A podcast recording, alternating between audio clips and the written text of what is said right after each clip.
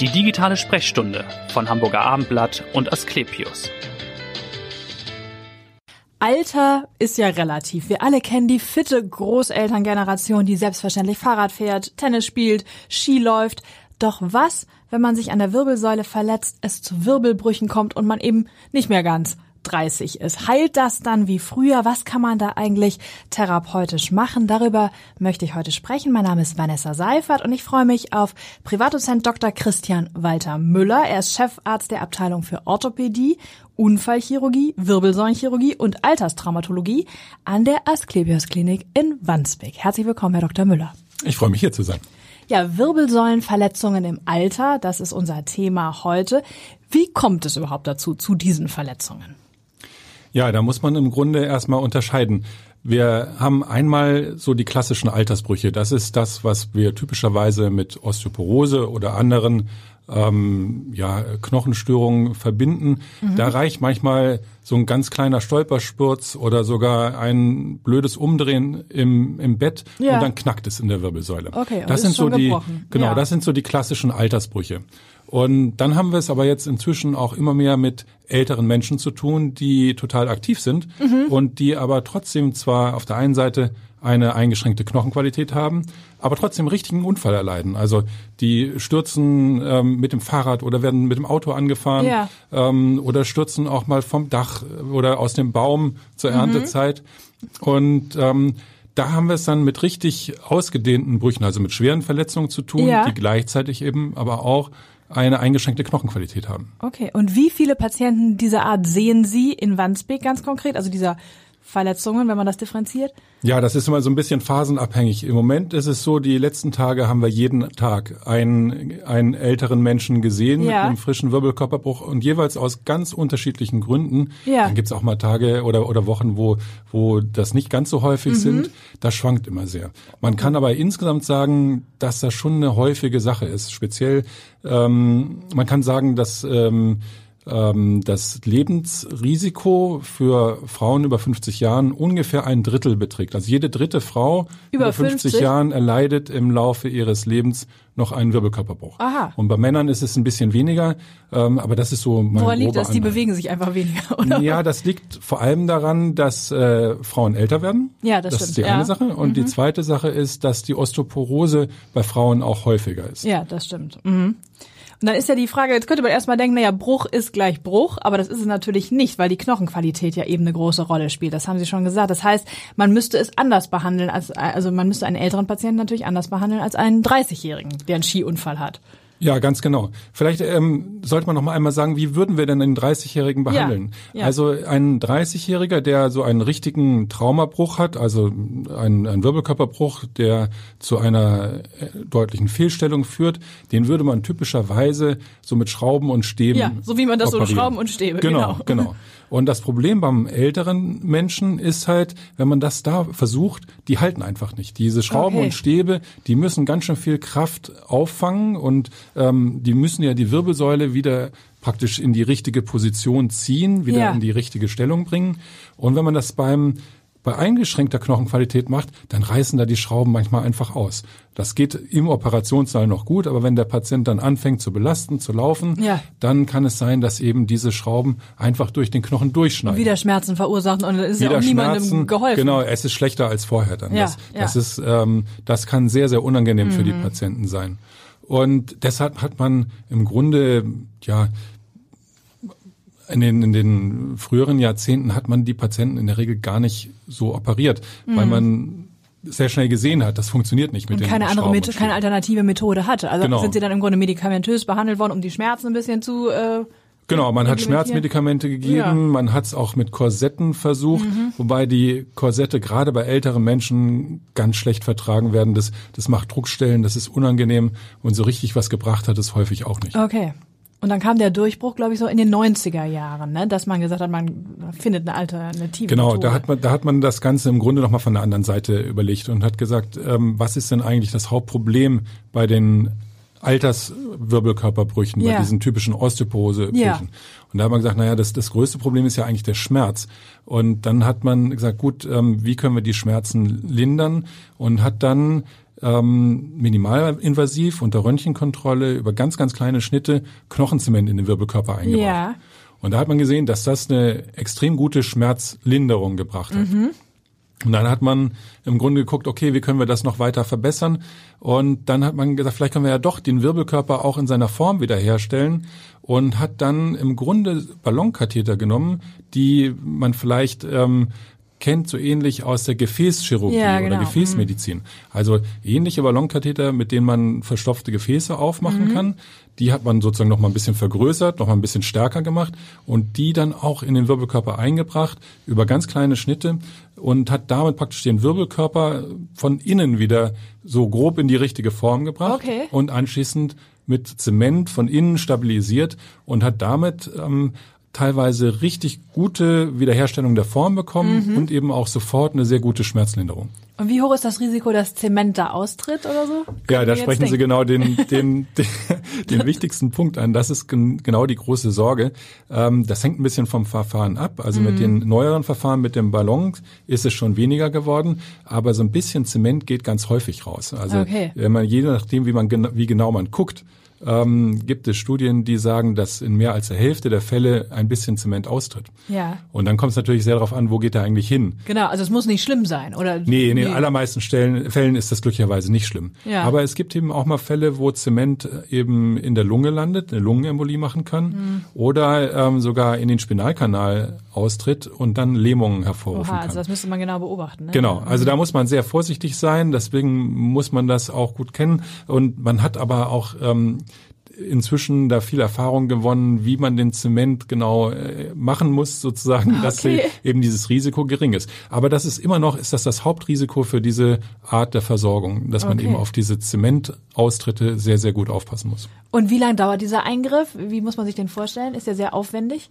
Also das sind ähm, ganz kurze Eingriffe. Wenn man nur einen einzelnen Wirbelkörper operiert, dann kann das in 20, 25 Minuten fertig sein. Und je nach, wenn man jetzt mehr Wirbelkörper hat, dann dauert es ein bisschen länger. Ja. Aber ähm, die Dauer ist, ist ganz gering. Aber was noch viel wichtiger ist, es sind halt ganz kleine Schnitte, es ist fast kein Blutverlust äh, und die Patienten haben unmittelbar eine Beschwerdelinderung. Ja, okay. Und das wäre jetzt sozusagen der Goldstandard, wenn Sie jetzt behandeln, dieser Knochenzement. Ja, das- Oder muss man jetzt nochmal differenzieren, was genau das für ein Wirbelbruch ist? Genau, also das wäre im Grunde für so den klassischen Altersbruch, Ja. also das, was jetzt so bei einem Stolpersturz oder beim Umdrehen auftritt. Über den Teppich gestürzt genau, zu Hause, Genau, das ist häufig, Klinik. Mhm. ist das dafür eine ganz, äh, eine, eine sehr gute Methode.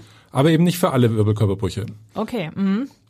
Und wie würde man sonst müsste man eben doch mit Schrauben und auch behandeln oder man Ja. müsste es kombinieren dann oder Genau, also wir hatten ja vorher schon mal gesagt, wenn wir jetzt jemanden haben, der hat eine eingeschränkte Knochenqualität Ja. und hat aber einen richtig einen Stimmbruch, Fahrrad sage ich mal. gestürzt oder was genau, auch mit dem immer. Fahrrad. Dann muss man im Grunde jetzt beides kombinieren. Dann muss man, braucht Okay. man einmal Schrauben und Stäbe, um die Wirbelsäule Mhm. richtig stabil zu bekommen. Dann braucht man aber eben auch zusätzlich noch den Zement, damit die Schrauben überhaupt im Wirbelkörper ausreichend Halt finden und nicht Okay. sofort wieder ausreißen. Ja. Und dann ist man aber auch sozusagen, wenn das alles gut verlaufen ist, wiederhergestellt und kann alles wieder so machen wie vorher. Also ist man dann wieder, ist man wieder so fit. Ja, das ist das Ziel und Ja. das ist eigentlich in sehr vielen Fällen auch sehr gut erreichbar, ja. Ja, okay. Und wenn man an die Wirbelsäule denkt, kommt ja immer auch die Frage Querschnittlähmung, Querschnittverletzung, kann das passieren? Wie oft kommt das eigentlich vor? Oder ist das eine sehr unbegründete Sorge in dem Kontext auch? Ja, ganz unbegründet ist es leider nicht. Also Mhm. wenn man mal jetzt so die so diese typischen Altersbrüche anschaut, da ist es tatsächlich sehr selten. Wenn Ja. man jetzt so diesen diesen einfachen Bruch hat, der mit der Osteoporose zusammenhängt, dann kommt es zumindest in der Anfangsphase sehr selten zu zu ähm, Lähmungen. Also um eine Lähmung äh, zu bekommen, muss im Grunde richtig Knochenmaterial in den Spinalkanal reingedrückt werden. Und ähm, das findet eher bei den schweren Unfällen Ja. statt oder es findet im Verlauf statt. Also wenn ich einen Wirbelkörperbruch habe, der bei Osteoporose, ich sage mal, angeknackst ist und ich mache jetzt aber nichts und ähm, mit der Zeit wird der unter der Last des Körpergewichts wird sozusagen dieser Wirbelkörper immer weiter platt gedrückt, sage ich mal, dann kann es auch mal passieren, dass im späteren Verlauf noch Knochenmaterial so zum Rückenmark gedrückt wird, dass es dann auch doch zu also vielleicht nicht einer vollständigen Querschnittslähmung, aber zumindest zu Einschränkungen, also zu Teillähmungen kommen kann. Okay. Und das muss man natürlich unbedingt verhindern. Ja. Und dafür ist eben ganz wichtig, dass man, dass man das konsequent anschaut und dass auch wenn man ähm, wenn man sich erstmal für eine konservative Therapie entscheidet, was wir ja ganz häufig machen, also bei weitem äh, nicht jeder Wirbelkörperbruch wird, wird operiert. automatisch operiert. Nein, nein gar nicht. Also mhm. häufig gucken wir uns das erstmal an und, und schauen erstmal, wie stark sind die Schmerzen, kommt der ältere Mensch wieder auf die Beine. Ja. Und wenn das geht, dann sagen wir mal gut, okay, du kommst wieder auf die Beine. Wir beobachten das. Mhm und versuchen es erstmal. Okay. Und dann ist es aber ganz wichtig, dass man eben ähm, nochmal nach einer Woche, nach zwei Wochen, nach sechs Wochen nochmal guckt, funktioniert das denn auch alles so? Werden die Schmerzen weiter ja. besser? Ähm, und man muss auch nochmal röntgen und gucken, hält sich der Wirbelkörper okay. so? Mhm. Und wenn das nicht der Fall ist, dann muss man manchmal auch eben vielleicht nach ein paar Wochen doch nochmal operieren, okay. um eben Schlimmeres zu verhindern. Und kann man präventiv irgendwas tun, jetzt um Osteoporose vorzubeugen oder zu sagen, ich will die Knochenqualität irgendwie so möglichst gut erhalten, auch im Alter noch? Ja, das kann man tatsächlich. Ähm, wir sind ja in Hamburg hier ähm, meistens nicht so von der Sonne verwöhnt. ähm, und insgesamt kriegen wir im Grunde hier regelmäßig zu wenig Sonne ab, als dass wir genug Vitamin D bilden ja. würden. Ja. Deswegen ist für die meisten älteren Menschen es sinnvoll, Vitamin D zu nehmen. Okay. Ähm, es ist sinnvoll für ältere Menschen überhaupt mal eine Knochendichte-Messung durchzuführen. Das kann der Hausarzt machen oder müsste ja, also ja. das genau, das das hängt ein bisschen vom Einzelfall ab. Ähm, also wenn man schon mal einen Bruch gehabt hat, ähm, dann bezahlt das normalerweise auch die Krankenkasse. Mhm. Ähm, das wird bei niedergelassenen Orthopäden zum Beispiel durchgeführt, aber auch bei niedergelassenen Internisten, die sich ja. besonders mit äh, Knochenstoffwechsel beschäftigen, kann das gemacht werden. Ähm, ja, und da kann man dann relativ schnell sehen, wie ist eigentlich die Beschaffenheit. Der, ne? Genau, also mhm. technisch gesehen misst man den Kalksalzgehalt im, im Knochen und das ist eben ein ganz guter Parameter dafür, ob eine Osteoporose vorliegt oder nicht. Und inzwischen hat man tatsächlich auch über jetzt das Vitamin D hinaus recht gute Medikamente, mit denen man die Osteoporose zumindest mal stoppen kann ja. und in Teilen auch wieder verbessern kann. Okay, das sind ja auch nochmal ganz gute Hinweise. Vielleicht zu Ihnen ja. selbst nochmal jetzt. Äh, Warum sind Sie Arzt geworden? Warum dieser Fachbereich? Ja, das ist ähm, ein relativ langer Weg gewesen. Also ich habe mich immer schon sehr dafür interessiert, wie funktioniert eigentlich der Körper. Das hat hat äh, mich immer umgetrieben. Warum lebt man eigentlich mhm. und wie wie wie hängt das alles zusammen? Und ähm, das war eigentlich so der Impuls, überhaupt Medizin zu studieren. Naja, und dann hat das so einen langen Weg gemacht und ich bin dann ähm, im Laufe der, des Studiums mal in den USA in einem, einem Schockraum gelandet, in dem eben Schwerstverletzte behandelt wurden. Und das hat mich total begeistert, wie, ja. wie da eben zugepackt wurde, wie eben schwerstverletzte äh, Patienten schnell behandelt wurden, mhm. wie man geguckt hat, was können wir jetzt tun und wie man eben auch in Situationen, die wirklich desaströs erschienen, dann doch noch wahnsinnig viel rausholen konnte. Ja. Und das war dann nachher so die Initialzündung, dann doch den Weg in die Unfallchirurgie zu mhm. gehen, ähm, was ich mir am Anfang des Studiums überhaupt nicht hätte vorstellen können. Ja, so gehen die Wege dann manchmal. Ja. Sie sind ja auch sehr engagiert, äh, haben Sie gesagt, in der Deutschen Gesellschaft äh, für Orthopädie und Unfallchirurgie, glaube ich, und da auch wieder Schwerpunkt Wirbelsäule. Passt ja, jetzt genau. unserem Thema heute. Vielleicht können Sie da noch mal was dazu sagen.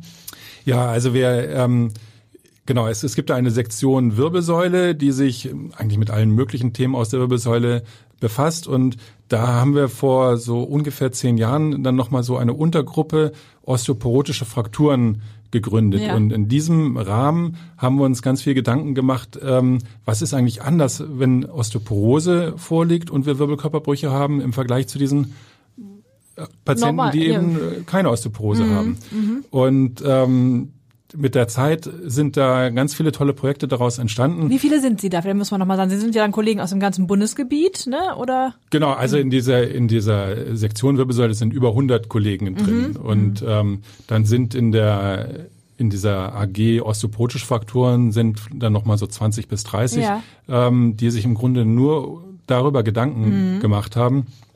Und das Ganze hat jetzt eben auch in so einer neuen Klassifikation ähm, hat, ist es gemündet, wo wir tatsächlich auch die Brüche für ältere Menschen nochmal ganz neu klassifizieren können und wirklich sagen können, also das ist relevant und ja. ähm, wo wir aus der Beurteilung des Wirbelkörperbruchs und auch der auch anderer Umstände des Patienten auch tatsächlich Therapieempfehlungen ableiten Okay, können. also irgendwo eine individuellere Therapie als früher, als es eher ch- schematisch dann. Ja, ganz genau. Also wir sind im Grunde so ein bisschen weg davon, einfach nur drauf zu gucken und sagen, ja, so ist der Bruch, Mhm. sondern wir gucken jetzt viel genauer hin, was, welche Auswirkungen hat diese Art des Bruchs und wie passt das aber auch mit anderen äh, Parametern des Patienten zusammen. Also wie, wie, wie welche Rolle spielt zum Beispiel der Schmerz? Das Ja. ist äh, etwas, was eigentlich sonst in Klassifikation überhaupt nicht drin war. Aber dann, wenn es in die Therapieempfehlung geht, dann spielt für uns das eine ganz große Rolle, also aus der reinen Klassifikation Ja. eine Therapie abzuleiten. Da gucken wir immer auch nochmal, was macht, was ist eigentlich mit dem Schmerz, was ist mit der ist ja auch sehr Begleiterkrankungen. subjektiv, oder nicht, der Schmerz dann wieder, Das ne? wie stimmt. der empfunden wird. Das stimmt, der ist subjektiv. Natürlich, jeder hat ein bisschen anderes Schmerzempfinden und trotzdem ähm, versuchen wir das äh, zu quantifizieren. Es gibt so Messskalen, mit denen man das abfragen kann, ähm, was einem zumindest einen ganz guten Hinweis gibt, in welche Richtung das geht. Ja. Letzte Frage, wenn Sie nicht in der Klinik sind und nicht im Arbeitskreis, was machen Sie dann? Ja, im Grunde irgendwas mit Wasser. Also Ja. ich, ähm, ich bin total froh, jetzt wieder hier in äh, so, so dicht am Wasser Sie zu sind sein. in gebürtiger Hamburg. Kieler, ne? Kann genau, ja, Also ich bin gebürtiger Kieler und war nun lange Zeit ähm, im Süden, also früher von Kiel aus haben wir ja mal gesagt, also Hamburg Harburg fängt, fängt der Balkan an. Also ähm, und äh, ja, jetzt hier die Elbe, die Ostsee vor der Haustür. Ähm, ja, segeln, irgendwas mit Hafen oder wenn das gerade nicht geht, dann Fahrradfahren Ja. in die frische Luft. Das finde ich gut. Vielen Dank, dass Sie heute da waren, Herr Dr. Müller, und so toll aufgeklärt haben. Vielen Dank und hören Sie gern wieder rein in die nächste digitale Sprechstunde. Dankeschön. Herzlichen Dank. Weitere Podcasts vom Hamburger Abendblatt finden Sie auf abendblatt.de slash podcast.